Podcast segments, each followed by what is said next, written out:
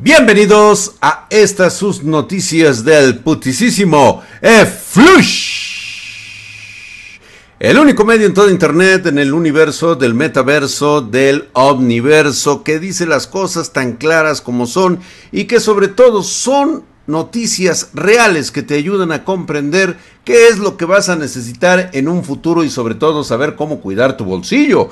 Y es que también puedes escuchar nuestro Flush en un podcast, el podcast más escuchado en habla hispana sobre tecnología. Somos los número uno ya que 800 mil reproducciones nos respaldan. Y es que vamos a iniciar las noticias de, este, de esta semana, de este putisísimo flush. Por cierto, si quieres que yo arme tu PC Gamer o necesitas una estación de trabajo para tu profesión, empresa, tu novia, tu amante, tu esposa, pues contacta a los expertos de Spartan Geek que con mucho gusto te van a asesorar desde principio a fin. Realmente no creemos que nos vayas a comprar algo porque pues ya sabes, pero eso sí, espérate a nuestras ofertas del buen fin porque viene el buen fin. Todo esto patrocinado por Spartan Geek. Por cierto, no te las vayas a perder. Está muy pendiente en nuestras redes sociales porque vamos a tener verdaderos remates que no vas a encontrar en ningún otro lado. Vamos a empezar primero con la adquisición de Activision Blizzard por parte de Microsoft. Aunque aún continúan hablando esta parte, una de las mayores fusiones de la industria, todavía debe de pasar pues, por una serie de aprobaciones para que finalmente pues, se cierre el trato y así la compañía de Bill Gates pueda concretar la compra por 68.700 millones de dólares. Vaya lanísima que se están aventando y por supuesto, eh, si bien no se sabe qué pasa exactamente con el trato, Phil Spencer, CEO de Xbox, dijo que confía en que el acuerdo se va a completar. O sea, se, realmente ahorita no tienen absolutamente nada concretado. Y es que recientemente la CMA del Reino Unido pidió al público que diera su opinión sobre la fusión de estas dos empresas. Se me hace raro que te pidan tu opinión, sobre todo cuando se trata de lana, como si los pinches jodidos fueran los que tuvieran el poder de compra, ¿no? Está, está bastante raro lo que les están solicitando estos güeyes. Pero pues parece ser que así se manejan en el Reino Unido de la Gran Bretaña y puede que sea sorprendente.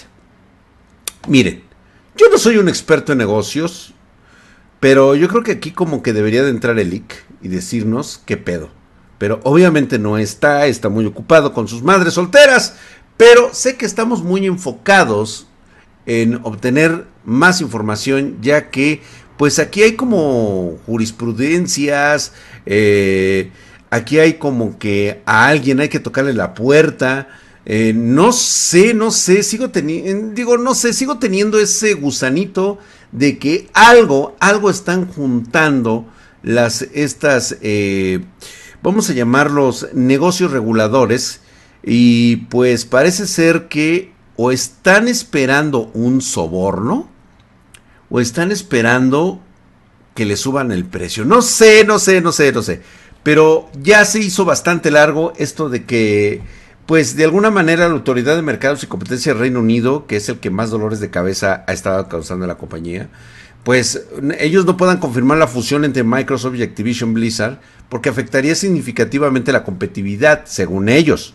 Pues no sé qué de qué competitividad estén hablando. Microsoft es prácticamente amo y señor del software.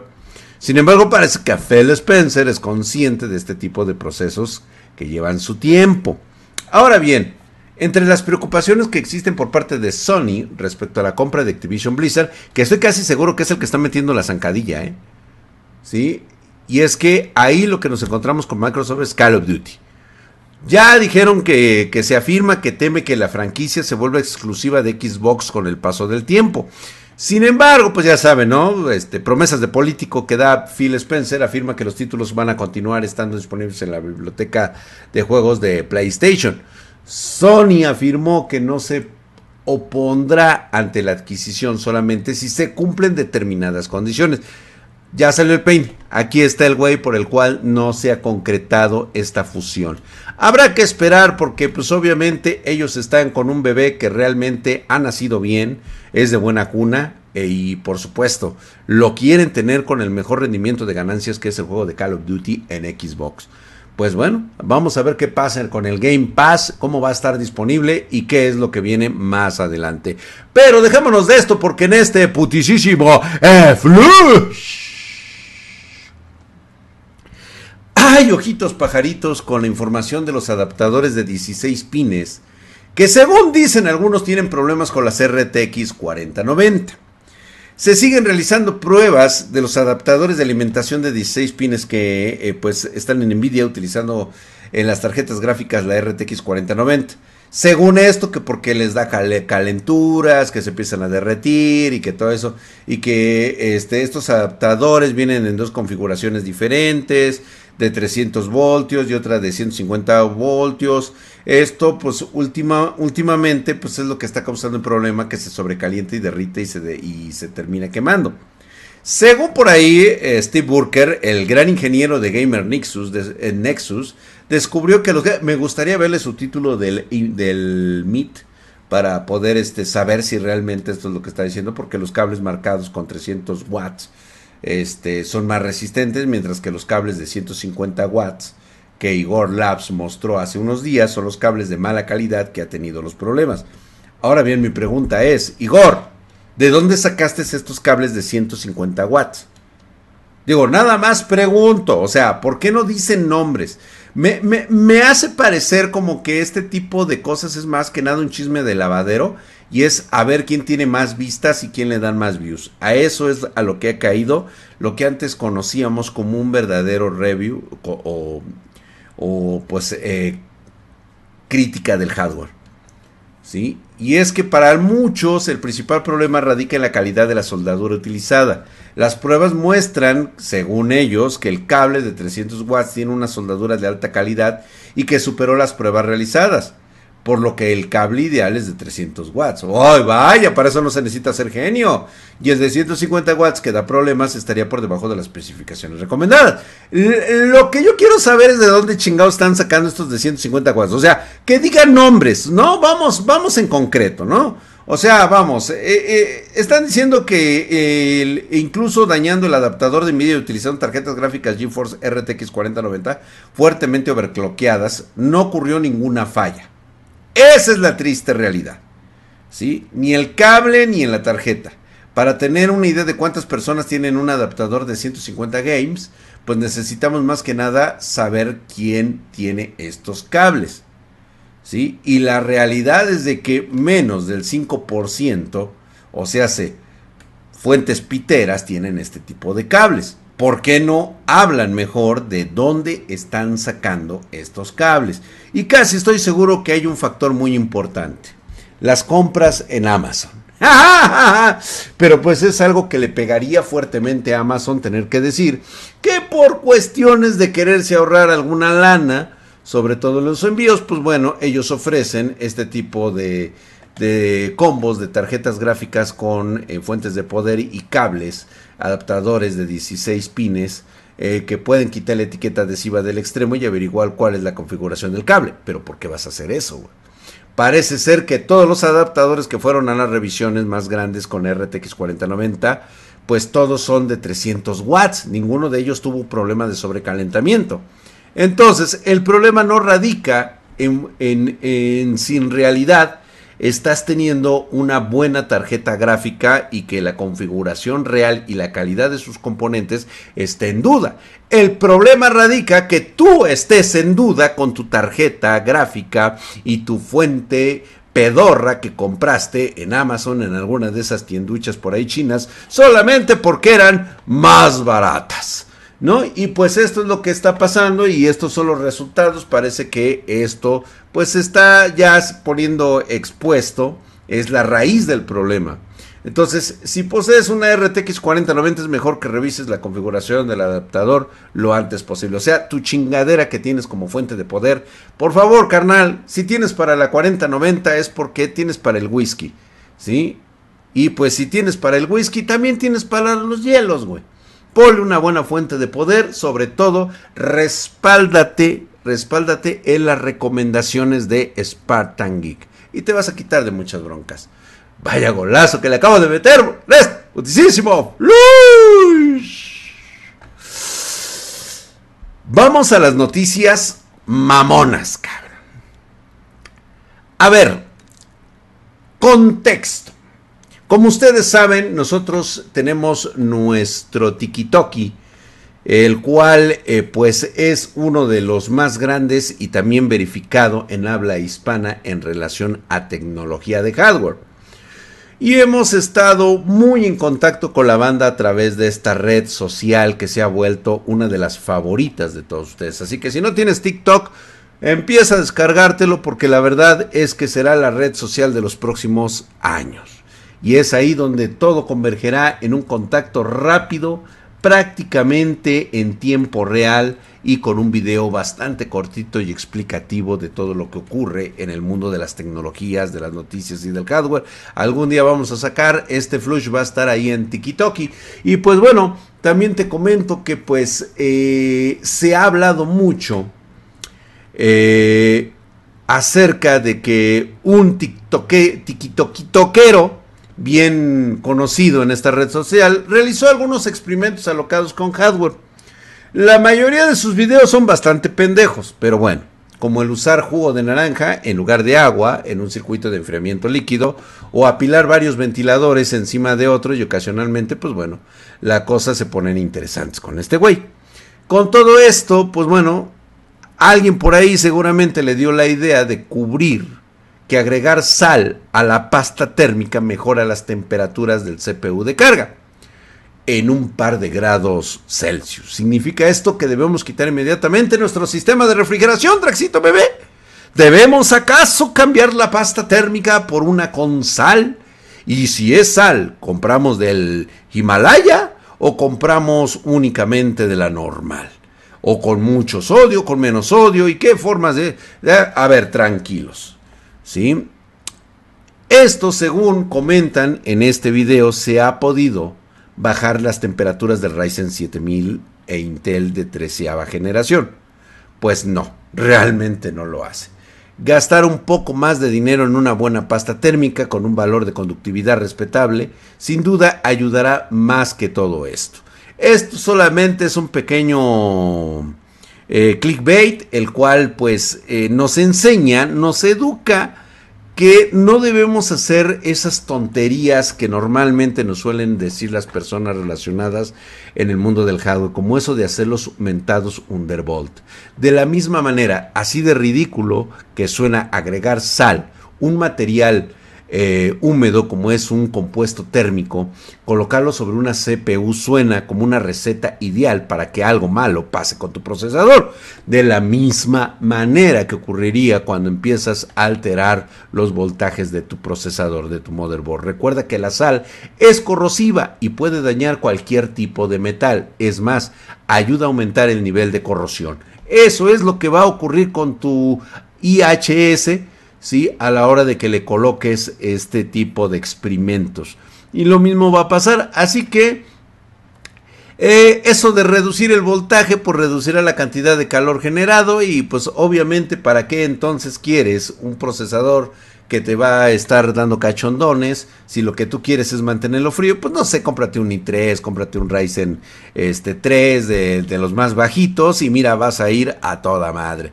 Pero pues con todo lo demás, no hagamos tonterías como este que hizo nuestro cuate. Déjame saber en la caja de comentarios qué te parecería de estar haciendo estas huevadas, como dirían por ahí algunos. Y pues este saber cuál sería tu opinión. Y pues también quiero conocer tu opinión acerca de lo que le ocurrió a un pobre, un pobre diablo con New Age. Y es que resulta que hace unos días un usuario de Nui compró una RTX 4090, pero en vez de recibir una tarjeta gráfica recibió una caja llena de pesas, güey. Entonces todo lo documentó, afortunadamente para la persona involucrada la compañía le ha dado un reembolso completo.